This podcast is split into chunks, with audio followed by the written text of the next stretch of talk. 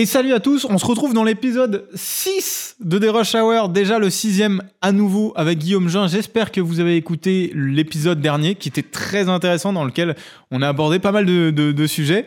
Salut Guillaume, Salut Joris. on se retrouve à nouveau. L'épisode était encore une fois, à chaque fois, un peu long et du coup j'ai décidé de le couper en deux. Voilà. Aujourd'hui on va parler, euh, on va parler de trucs un petit peu plus fun. Enfin, je veux dire, on va parler autodidacte versus cursus scolaire dans, dans des écoles, euh, dans des cursus audiovisuels. Et puis après, on va parler aussi de l'utilisation des réseaux sociaux, parce que je sais que toi, tu as une approche complètement différente de beaucoup. Voilà. Et puis, euh, et puis voilà. Écoute, je te propose qu'on commence directement. Toi, tu as été euh, complètement autodidacte, et c'est ce que tu nous racontais dans ton parcours de la dernière fois, c'est que dans l'épisode précédent, tu nous expliquais que tu as été ingénieur, bac plus 5, et que tu t'es complètement reconverti, ouvert, euh, tu as ouvert une auto-entreprise, puis tu as ouvert ta SARL, et ensuite SAS en association avec euh, WhatsApp euh, Ouais. World Paris. Et est-ce que toi, du coup, Guillaume, tu as pensé à un moment à faire une école d'audiovisuel, ou est-ce que tu t'es dit, OK, je vais apprendre tout par moi-même, euh, en suivant une formation sur Internet, ou en cherchant moi-même justement un petit peu... euh, des inspi, des tutos, des choses comme ça. Comment tu as, pu apprendre toutes les bases hein? Bah, bah, en fait, c'est venu naturellement. C'est-à-dire que, euh, en fait, quand tu es passionné d'un truc et que tu penses pas en faire ton boulot euh, ou ta vie professionnelle, tu, tu vas pas faire une école. Je veux dire, si tu es passionné de jardinage, tu vas pas aller faire un cursus de 5 ans d'école de je ne sais quoi. Donc, du coup, bah, tu t'informes comme ça. Et au moment où tu as la transition, où tu commences à te professionnaliser, bah, tu as déjà un petit bagage qui, certes, est peut-être un peu faiblard, mais sauf que tu arrives déjà à produire des contenus et tu sais que tu as une marge d'évolution euh, de ouf. Et tu sais qu'il y a une mine d'informations sur Internet. Et puis surtout, tu pas le temps, quoi. Je veux dire, j'avais déjà, j'étais sorti de 5 ans d'école, euh, enfin de bac plus 5, j'étais- j'avais bossé un an et demi dans, dans une industrie. Je me dis pas, je, maintenant, je vais repartir 3 ans à l'école, quoi. Et il se trouve que c'est quand même un secteur de ouf, c'est-à-dire c'est un secteur où on peut apprendre énormément de choses sur Internet.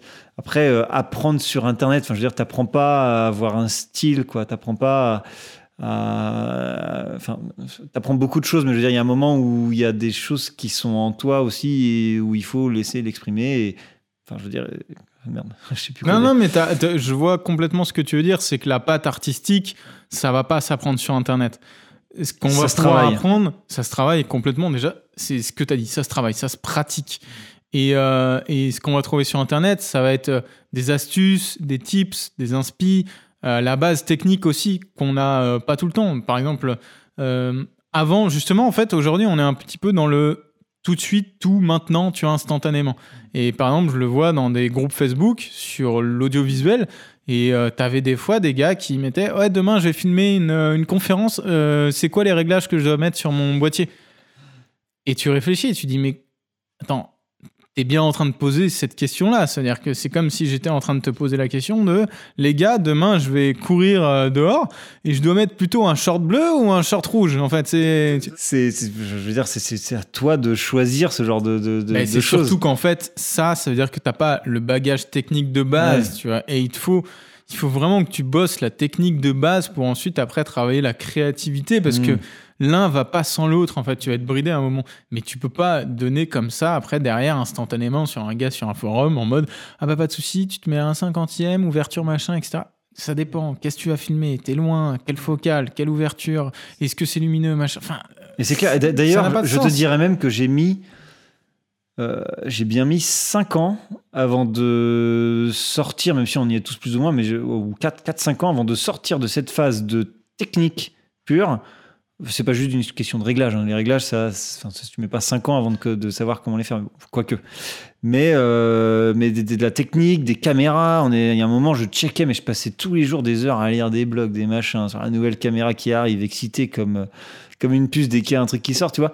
Alors qu'au fond, maintenant, je suis un peu sorti de ça, et finalement, ce qui m'intéresse le plus, c'est comment faire une vidéo qui va toucher quelqu'un et qui va, euh, qui va euh, vraiment provoquer quelque chose en lui, et pas juste euh, où il va se dire, ah, il y a un beau plan, tu vois. hmm. Et, et à mon avis, honnêtement, quand, enfin, moi en tout cas, c'est l'évolution que j'ai eue, mais quand tu passes à cette étape supérieure, et même, même en termes de clientèle, moi ça a pris un bout de temps, mais même en termes de clientèle, tu les abordes pas pareil. Tu dis pas, euh, je vais pouvoir faire. Enfin, En fait, tu leur parles même pas de technique à tes clients. Ils s'en foutent. C'est-à-dire qu'en fait, il faut leur dire, il faut leur, quand ils te disent je veux vendre tel produit, je, j'ai tel euh, lieu euh, que je veux mettre en avant, enfin peu importe. Tu arrives et tu leur dis ok, vous, qu'est-ce que vous avez en tête?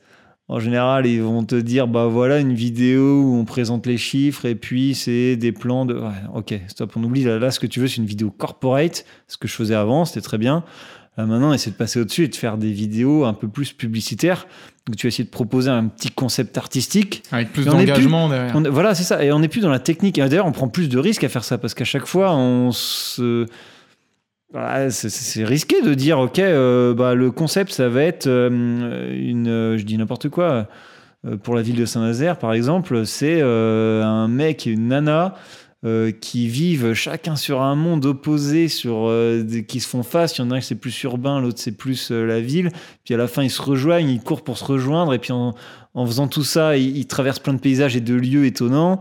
Et puis à un moment, il y a une nana, elle fait un salto arrière en slow-mo. Non mais quand tu, quand tu pitches ça, il faut y croire. hein. c'est quand même... Non mais en vrai, c'est un peu particulier. Après, ça dépend des projets, il y a toutes sortes de choses. Mais, mais du coup, pour moi, quand tu arrives à ce stade, c'est bien plus intéressant et passionnant que la technique. C'est... Je sais pas comment dire. Non, mais c'est sûr. Mais, mais il te la faut la technique. Évidemment. Ah non, mais par contre, tu... c'est compliqué de... Ouais, c'est pas ça. Faut, faut pas mettre la charrue avant les bœufs. Ouais, Fils de paysan, je ressors des bonnes vieilles expressions. Ouais. non, mais en vrai, c'est c'est ça. Si t'as pas la technique et que tu t'attaques directement à l'artistique, après, tu peux, tu peux le faire, mais... Enfin, Là, tes, films seront pourris. Enfin, je suis désolé de dire Bah, ça. non, mais on va être honnête, là, ça s'adresse surtout un peu aux jeunes qui débutent, etc., ou moins expérimentés, mais c'est que souvent, des fois, et c'est l'erreur qu'on faisait, parce que moi, j'ai fait une école d'audiovisuel, c'était euh, l'ESRA, tu vois, à Rennes, euh, qui a ses bons, ses mauvais côtés, mais euh, souvent, ce qu'on retrouve chez les débutants, ou chez les étudiants débutants, tout ce qu'on veut, c'est que on veut toujours essayer de de faire beaucoup plus que ce qu'on sait faire. Enfin, en fait, par exemple, un court métrage, qui était un court métrage de 5 minutes, en fait, tu regardais comment c'était construit, c'était construit comme si ça devait être un long métrage. Enfin, en fait, non, c'est pas du tout la même écriture. Il faut faire plus simple, Hmm. plus concis, plus efficace, plus tranché. Et un débutant, des fois, je voyais des courts métrages aussi, ça bouge, ça machin, etc. Apprends à faire un cadre. Pose tes trucs, pose ta technique, tranquille.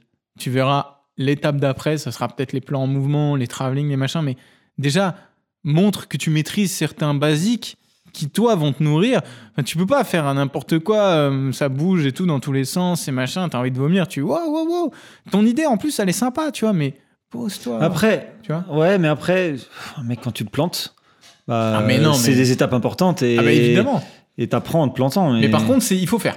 Il faut faire. La Ouais, grosse diff, c'est que ça. je, je l'ai vachement vu euh, d'ailleurs quand j'étais en, en école, tu vois, parce qu'en fait, on était regroupés, si tu veux, on avait des films de fin d'année à chaque fois à faire, euh, en 16 mm, en 35, euh, en Alexa, tu vois. Et, euh, et on était, euh, du coup, c'était un peu la baston de.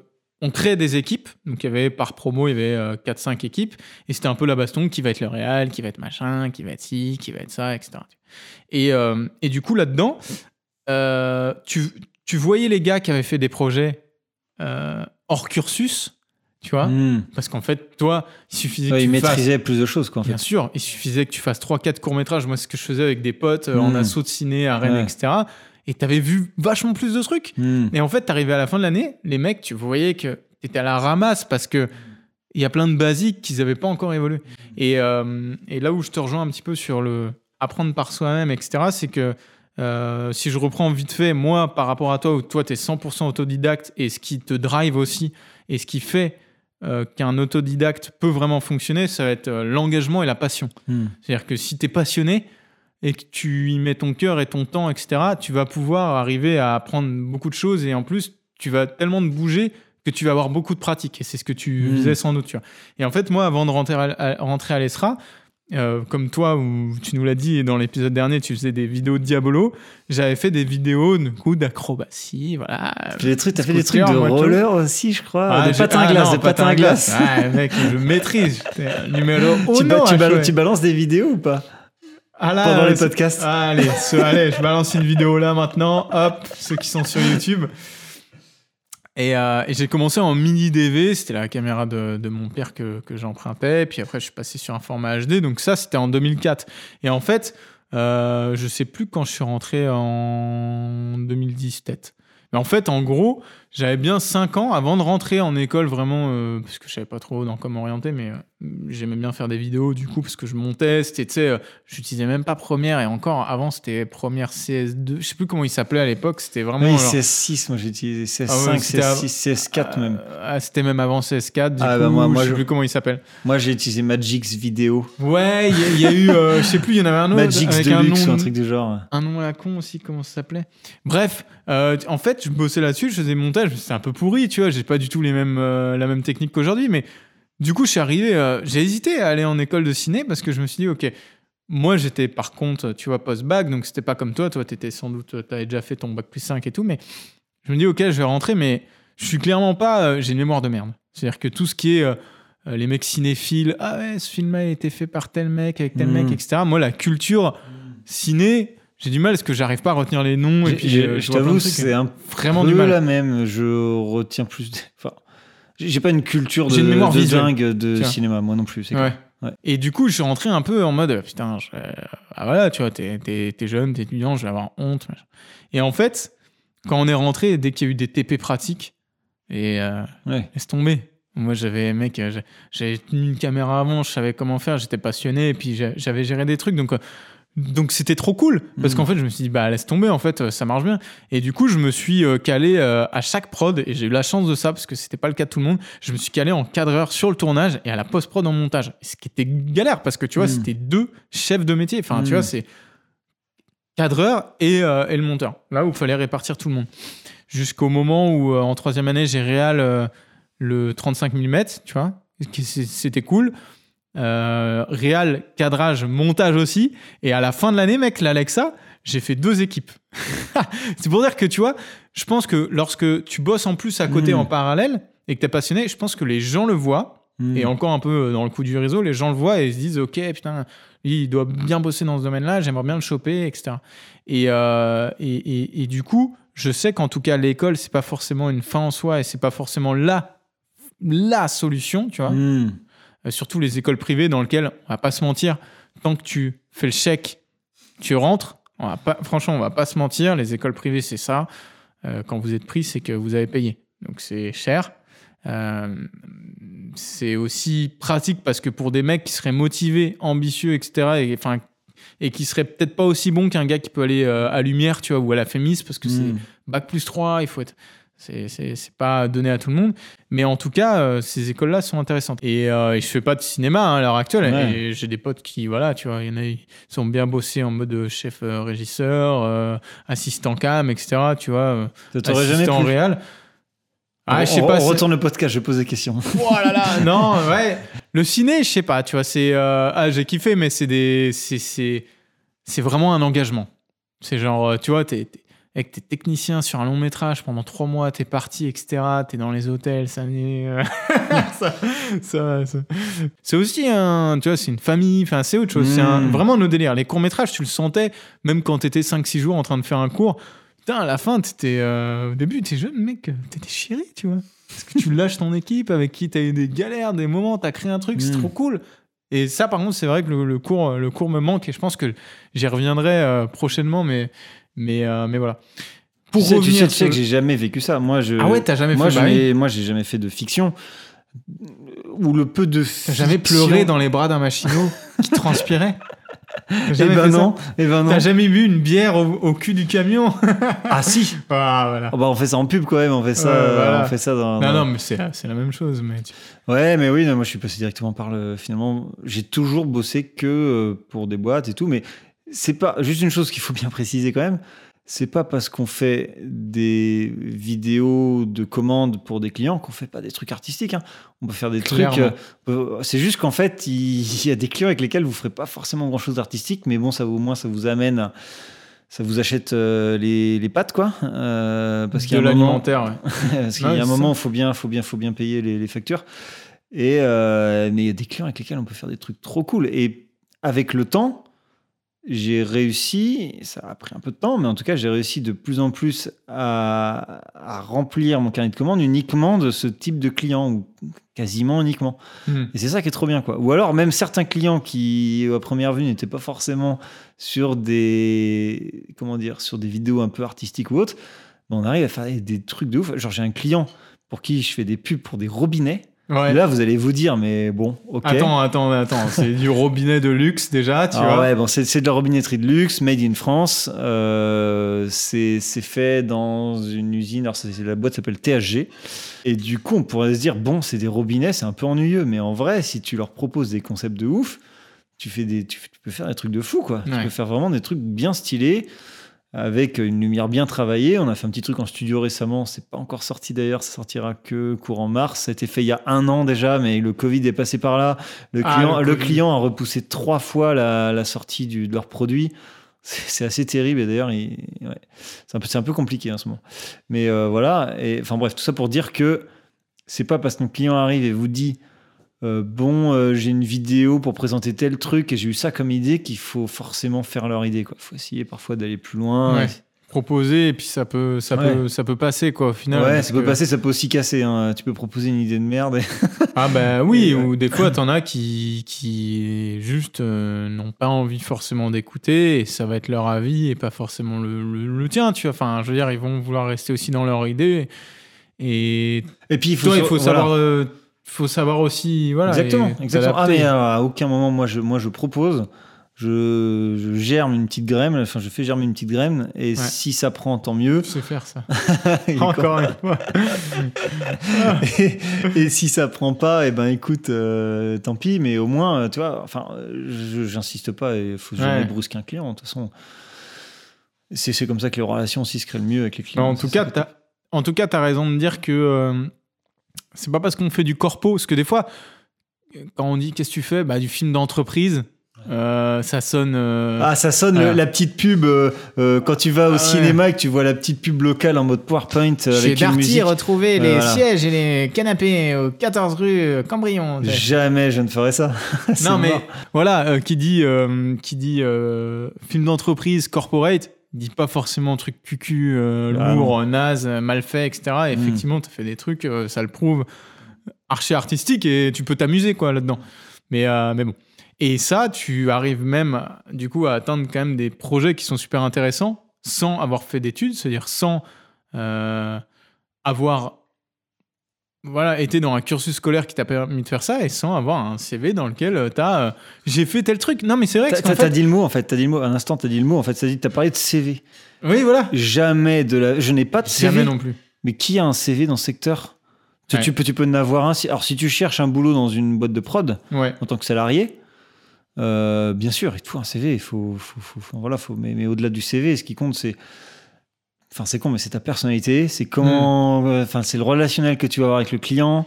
C'est. Puis principalement, c'est ton Vimeo, quoi, en fait. C'est ça qu'il faut entretenir. Ouais, ta, ta bande démo. Non, mais c'est c'est tes ça, films en fait. Ton, ton CV, c'est ce que tu sais faire, c'est tes films, c'est ton savoir-faire finalement. Ouais. Donc, euh, et c'est ça qui compte le plus. C'est vraiment euh, c'est la priorité quoi. Enfin, Et moi en tout cas, j'ai toujours hein. vu comme ça, j'ai misé là-dessus et c'est comme ça que C'est trop cool hein, pour les mecs qui ont des difficultés euh, à l'école. Moi, j'ai vraiment été dans ce, dans ce cas-là. J'étais vraiment très mauvais. Et je vais pas euh, tout raconter. Je pense que je raconterai plus tard, mais il y a des trucs intéressants au final.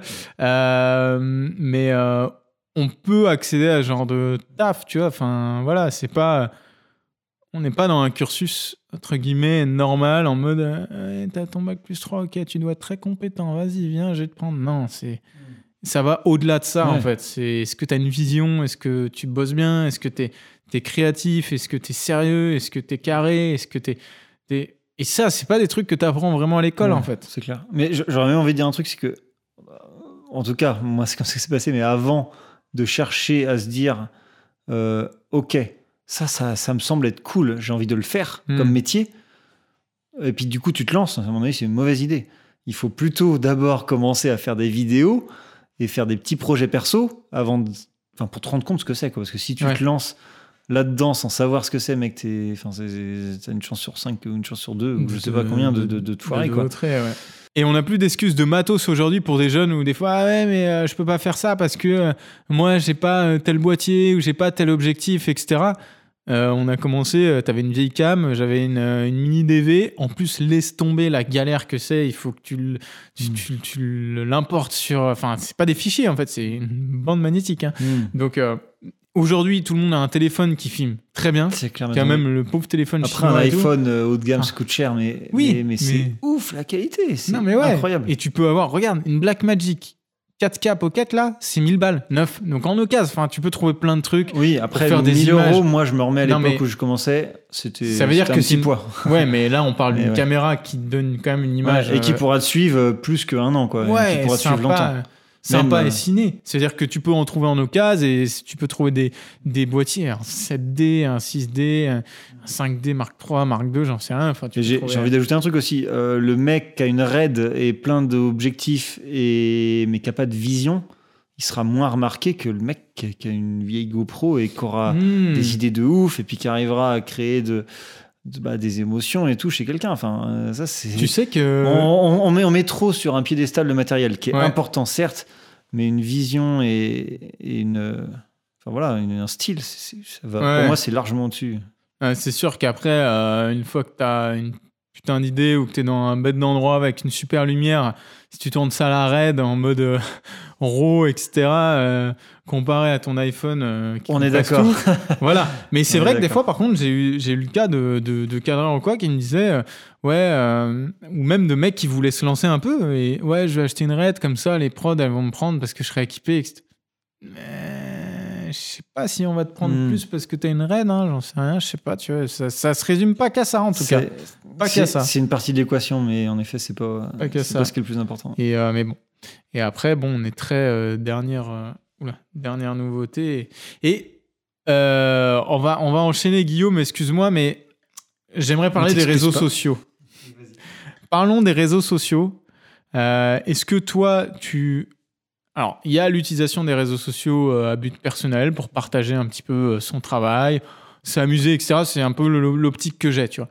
Euh, Il y a l'utilisation des réseaux sociaux à but professionnel, donc vraiment dans le truc d'essayer de trouver des clients. C'est pas tellement mon objectif, mais est-ce que toi, tu utilises les réseaux sociaux Et si oui, comment? Alors, je vais peut-être en choquer certains, mais je n'ai pas de compte Instagram. Ou pour être plus précis, j'ai un compte Instagram, il n'y a jamais une photo de poster dessus. Et en fait, si j'ai un compte, Stalker si j'ai un compte Instagram, c'est pour mater des boules. Non, non. Si j'ai, si j'ai un compte Instagram, c'est que ça me sert parfois pour checker la manière dont des clients vont poster une vidéo ou une autre. Mais je, je, je, je, ne m'en sers absolument pas. Est-ce que ça me servirait ou est-ce que, enfin, en fait, j'ai une manière d'aborder le boulot qui fait que la gestion des réseaux sociaux, enfin, en fait, est- je vais être franc, est quasiment pas inutile, mais, mais presque. Quoi. Je, veux dire, j'ai un, un compte Facebook euh, que perso tu as fait Ah oui, non, et, un perso. compte, et un compte Facebook, euh, j'ai une page euh, à mon nom, mais que je n'ai Page créé pro. il y, a, il, y a que- il y a seulement deux ans. C'est ce que n'en j'allais dire. pas avant. Et je, je poste mes vidéos de temps en temps. En fait, je vais vous dire, mon réseau social le plus important, euh, allez, c'est ma, genre, c'est ma boîte mail et c'est mon, c'est mon, c'est mon Vimeo, quoi. C'est Ouais. mon Vimeo, j'ai toutes mes vidéos dessus euh, et que je partage et que j'utilise énormément euh, pour partager les liens auprès de clients. Dès qu'on me demande un truc, je. Enfin bref, mais je, je n'utilise absolument pas Instagram euh, et, et même, je crois que j'ai un YouTube, mais je ne le, je, je le remplis jamais, quoi. Mm. Et en fait, pour tout te dire, lorsque parce que je fais des vidéos de voyage, on pourrait dire le mec s'il fait des vidéos, de, le mec s'il fait des vidéos de voyage, ah, il a envie de les partager ou quoi. Mais je m'en fous. En fait, même si une vidéo de voyage ne fait que, que, que- que 200 vues, et tant pis. À la base, je la fais pour mes potes, Ouais. pour ma famille, pour moi. Et je la fais aussi pour euh, m'entraîner, pour tester des nouveaux trucs. Alors évidemment, quand ça fait euh, 500 000 vues, ah, ça fait plaisir parce que tu te dis que tu as touché plein de gens et que les gens ont aimé la voir. Mais si j'en ai touché beaucoup moins, tant pis quoi, c'est pas grave. Parce que du coup, tu l'as faite et puis tu es fier de l'avoir fait. Et puis en plus de ça, bah, ça te fait des souvenirs de ta vie aussi. C'est ça qui Mm. est cool. Donc euh, voilà. Et euh, pour, pour résumer, euh, je ne me sers pas des réseaux sociaux pour mon activité professionnelle. C'est Et ça, intéressant. sachant qu'on est dans un secteur, en fait, c'est un peu le cordonnier mal chaussé, quoi, tu vois. Ah, je sais pas, c'est juste qu'en fait, je pense, et ça, ça va s'adresser encore une fois un peu aux débutants et aux mecs qui regardent le milieu de l'audiovisuel un peu de loin, mais souvent on a l'impression que les mecs calés en France sont uniquement les influenceurs que vous regardez sur YouTube et qui et qui vous montre euh, des tests de matos, etc. Ce, n'est pas la réalité. C'est pas parce que vous avez un YouTube et que vous avez 100 000 abonnés que vous bossez derrière, par exemple. euh, bah, je sais rien, tu vois, comme toi. Enfin, je, je vois beaucoup de gars qui ont pas mal de followers et t'as l'impression que c'est des gars du game de la vidéo et tout. C'est qu'ils ont le genre- temps de faire ça. Ils ne ils bossent pas à côté, en fait. après, après, Non, il y en a mais- peut-être qui bossent quand même. Et Non, puis, mais- et puis ils utilisent, s'ils sont influents sur le réseau, ils peuvent utiliser cette influence pour monétiser leurs vidéos, Oui, pour bien faire sûr. passer les pubs. Mais moi, moi c'est pas un truc qui pas, Mais oui, c'est ça. En fait, il y a biodiversité, en fait. Ouais, de... puis il y a- il y, a un paquet de, de, de gens, filmmakers, de, de gars que vous avez jamais entendu parler ou jamais vu une vidéo machin qui coulole sur YouTube et qui défonce tout dans le milieu pro, encore une fois. Parce que YouTube et le pro, ça n'a rien à voir. Ne soyez pas frustrés si vous n'êtes pas beaucoup suivi sur les réseaux, si euh, c'est- pas ça qui vous fera forcément bosser ou non en fait. C'est pas l'élément. euh, Exactement. Alors après, on peut très bien avoir des clients qui viennent sur vos réseaux, mais en- moi, ça- il faut, bien comprendre que moi, ça n'a pas pris euh, un an avant de, avant de vraiment. Je dirais que ça a pris au moins 4, 4 ans, 3, 4 ans, 4 ans, et encore, j'étais au- enfin, j'étais bien au taquet. créer ton réseau de 4 bouche à ans oreille. pour réussir à, à gagner correctement ma vie. Mais je veux dire, j'ai galéré, euh, j'ai galéré un petit peu au début, enfin, même pas mal. Donc, euh, et finalement, c'est le réseau, ça- enfin le- les, les réseaux. En fait, c'est des, des réseaux sociaux, mais mais, euh, mais, mais mais pas les réseaux sociaux d'internet. C'est les réseaux, mais c'est ça. En fait, c'est le bouche à oreille. C'est Ouais. voilà, c'est le bouche à oreille. Vraiment, c'est le bouche à oreille. Et quand tu fais plaisir à un client et quand ça se passe bien, déjà, il va te redemander du boulot. Et puis potentiellement, il va en parler à d'autres, quoi. Ouais. Et toi, je sais que tu fais plus, tu fais beaucoup de choses dans le clip et dans l'artistique, etc. Moi, je bosse beaucoup plus pour des entreprises. Et euh, je sais pas trop comment c'est le cas pour toi, mais enfin, en tout cas, moi, une boîte souvent me rappelle régulièrement. Ouais, C'est-à-dire que moi, et je peux avoir, euh, j'ai certains clients pour qui c'est 2, 3, 4 vidéos dans l'année. Tu ça. euh, tu fidélises une clientèle et puis un client en particulier, et tu vas pouvoir revenir et retravailler avec lui de façon récurrente et en plus lui il va peut-être te conseiller ailleurs, etc. Donc voilà, en tout cas, si vous débutez, euh, ne vous dites pas que les réseaux sont tout et que si vous avez genre 200 followers, vous n'arriverez jamais à bosser dans, dans l'audiovisuel. J'en ai zéro. Allez, j'ai peut-être deux followers avec zéro photo. grave.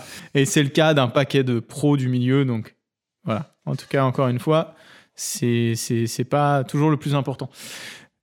Guillaume, on va euh, continuer l'épisode. J'ai envie de savoir deux choses. J'ai envie que tu me racontes, parce que je sais que tu voyages beaucoup, et peut-être qu'on se refera un autre épisode ensemble pour parler voyage, que tu as, fait des voyages qui sont super cool, tu as une vision des choses aussi qui est intéressante, et il t'est arrivé pas mal de trucs. On en reparlera peut-être une autre fois, mais j'ai envie que tu me donnes quand même une petite anecdote de voyage, et puis aussi que tu me parles, par exemple, du dernier matos que tu, que tu viens de t'acheter. Le dernier matos, ça va être rapide. Euh, alors, il se trouve que je n'ai pas acheté de matériel neuf depuis fin 2019. D'accord. Donc, euh, Fin 2019, c'était il y a un an, euh, un an et 3-4 mois. Et c'était le Mavic euh, Pro 2. Depuis, je n'ai rien acheté de neuf à part des mini trucs, des batteries. Enfin, on s'en fiche. Enfin, on s'en fiche, c'est important, mais voilà.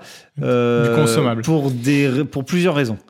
Déjà, parce que maintenant, à chaque fois que j'achète quelque chose, je réfléchis à son utilité d'un point de vue commercial. C'est-à-dire, si j'achète telle caméra, qu'est-ce qu'elle va m'apporter de plus qui fera que je serai plus convaincant auprès d'un client ou qui fera que je, permettrai de, faire des meilleures vidéos? Je veux dire, si, j'achète une caméra qui est la même que la mienne, mais qui a juste un peu moins de bruit dans l'image, c'est plus un confort personnel et des, des- c'est important, mais il y a un moment où euh, ça me fera pas, ça- financièrement, il y aura pas vraiment d'intérêt, quoi. Hmm. Donc déjà, il y a ces questions-là. Alors évidemment, il y a des trucs que j'aimerais changer et on est tellement tenté. On est tellement tenté d'acheter sans arrêt des choses. Mais bon, voilà, il y a une À deuxième le raison. Mais ouais, mais c'est terrible, c'est terrible. Tous les trois mois, on a une nouvelle caméra, on a les yeux qui brillent. Enfin, c'est terrible. Mais il y a un moment, moi, je suis. Après, j'en ai pas parlé. Moi, j'ai une FS5 avec euh, Metabones, optique Canon, euh, Atomos. Ato- et puis voilà, et un Atomos qui me permet d'enregistrer en RAW ou en ProRes 422. J'enregistre jamais en RAW, hein. j'enregistre en ProRes 422, en S-Log 2. Et j'ai de la 4K à 100 images secondes, c'est des bursts de 4 secondes, euh, ou euh, euh, 4K 100 FPS, pardon, avec des bursts de 4 secondes, ou, ou euh, du 4K 50 FPS, et je veux dire, avec Ouais. une qualité de ouf, et puis euh, voilà. Après, la, la FS5 de base seule est franchement pas convaincante. Enfin, Ouais, euh, voilà. évidemment. C'est Mais- même moins bien, euh, pas, pas, pas- Ouais, pas qu'un- mieux qu'un A7S 2, tu vois. Ah ouais, ouais. Mais quand vous lui collez un Atomos, là, elle prend tout son potentiel, parce que tout de suite, en plus, on a les ND intégrés. On a un codec XLR, bien etc. plus, bien plus puis, solide. ouais, là, la on- différence, moi j'ai longtemps été sans l'Atomos et j'hésitais à passer. Quand je suis passé, j'ai fait waouh, ok. Et mine de rien, t'as plus de l'image, elle est plus propre. Enfin, pas, pas plus propre en termes de bruit, mais c'est plus de détails, c'est plus profond, les couleurs sont plus solides. Rien que bouger une balance des blancs, euh, c'est tout con, mais euh, t'as pas ton ciel qui part en macro blocking. Je sais pas si tu vois de quoi je parle, mais c'est terrible. Bref, et euh, voilà. Mais finalement, le- la dernière chose que j'ai acheté, et du coup, c'était pas du neuf, c'était cet été. Euh, pendant le confinement, j'ai passé du temps à, à réfléchir, à me constituer une petite suite d'optiques vintage. Et euh, j'avais déjà, ça partait du- d'un d'une vieille, d'un vieil objectif que j'ai trouvé dans le grenier de mon grand-père il y a genre 4 ans. Il y avait trois optiques et puis un vieil appareil pellicule que j'utilise encore de temps en temps pour des petites photos perso. Enfin, vite fait, genre, c'est juste pour me délirer. Je dois faire une péloche par an, tu vois, c'est que dalle. Et, euh, et du coup, cette optique, j'ai trouvé très- tellement cool que j'ai commencé à l'intégrer dans certaines productions. En fait, et, elle a du caractère. Tu sais, on est tout le temps dans la recherche de l'optique parfaite, super Mm. sharp, euh, mais qui malheureusement manque de caractère.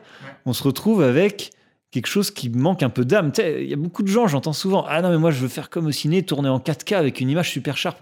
Mais va au ciné. C'est pas, c'est pas de la, c'est de la Full HD hein, ce qui est projeté sur les écrans. Il y a très peu de, de salles de ciné en Ouais. 4K.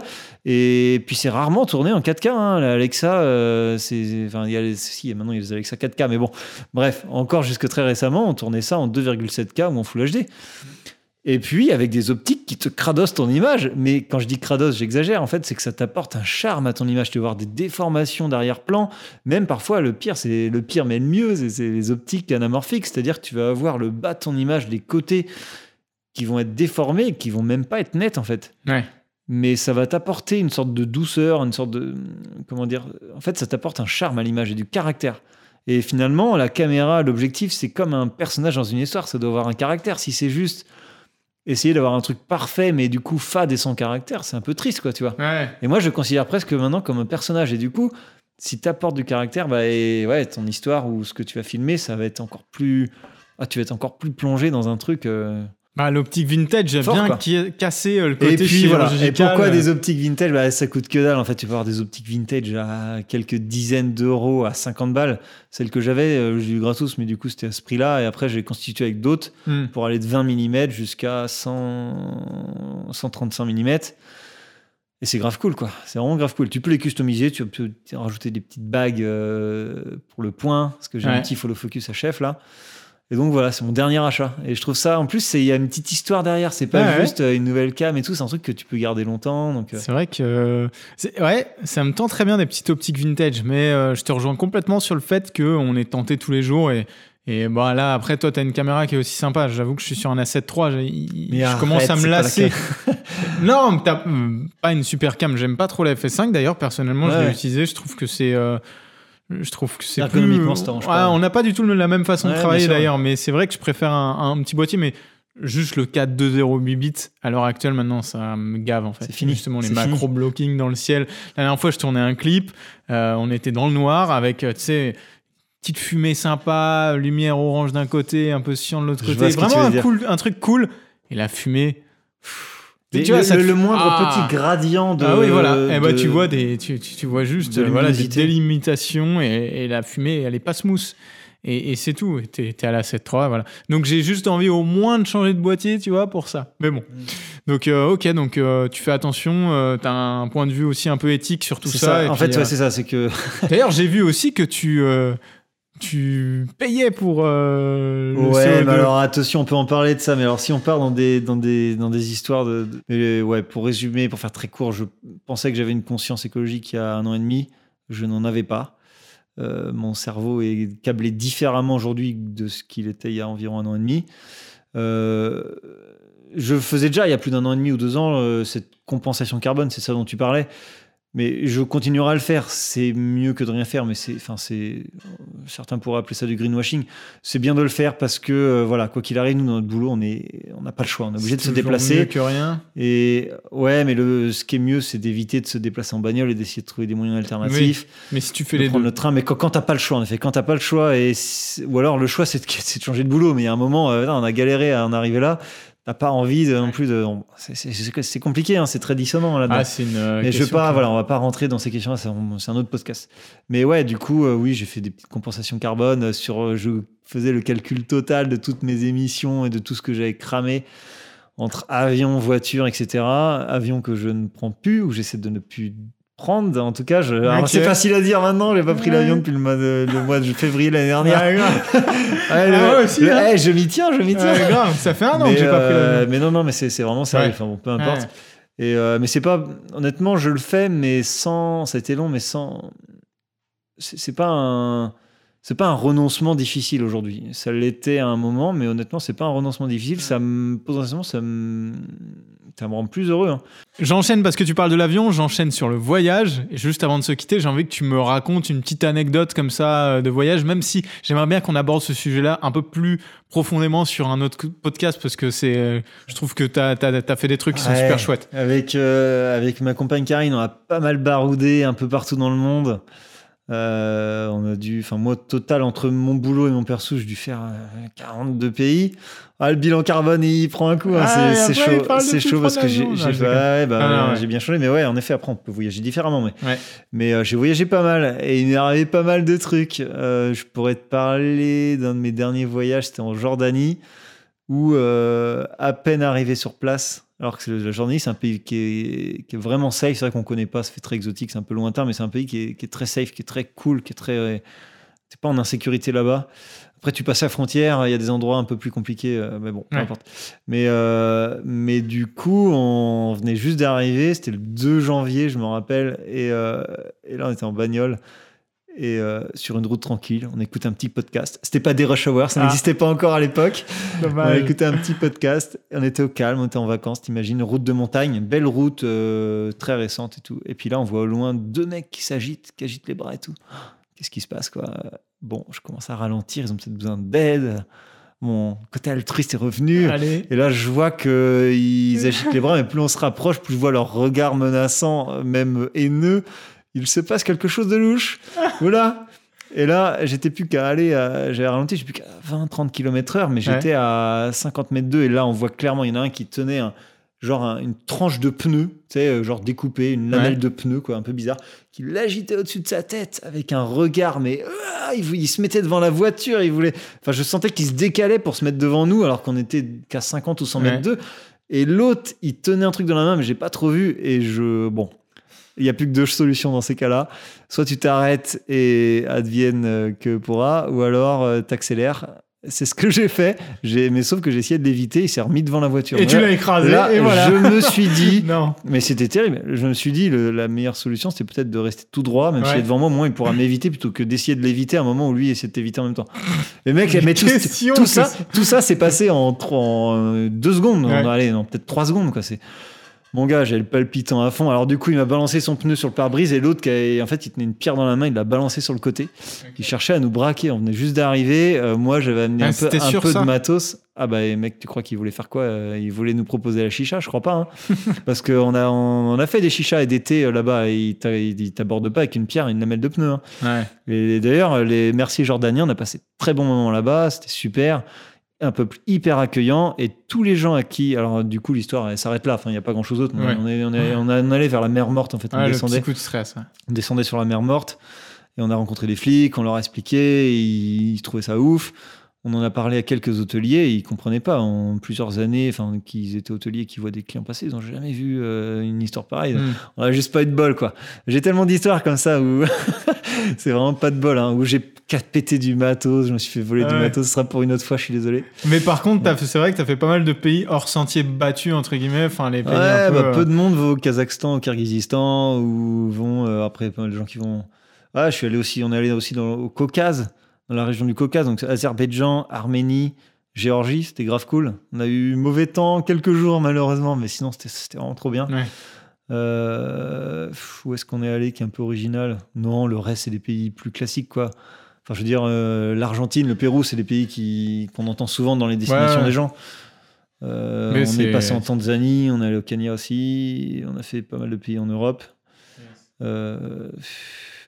Tu nous raconteras tout ça sur un autre podcast. Je ne sais pas quand. Voilà. Si vous avez apprécié, n'hésitez pas à liker, commenter, partager. Peu importe la, la plateforme sur laquelle vous êtes, allez voir le travail de Guillaume. Il fait des vidéos très très sympas. Et puis bah n'hésitez pas à mettre dans les commentaires si vous voulez le revoir euh, pour un prochain podcast, euh, par exemple. Et puis bah écoute, merci encore Guillaume. Eh ben de rien, merci Et Joris. puis je vous dis à une très prochaine fois. Voilà. Allez, ciao.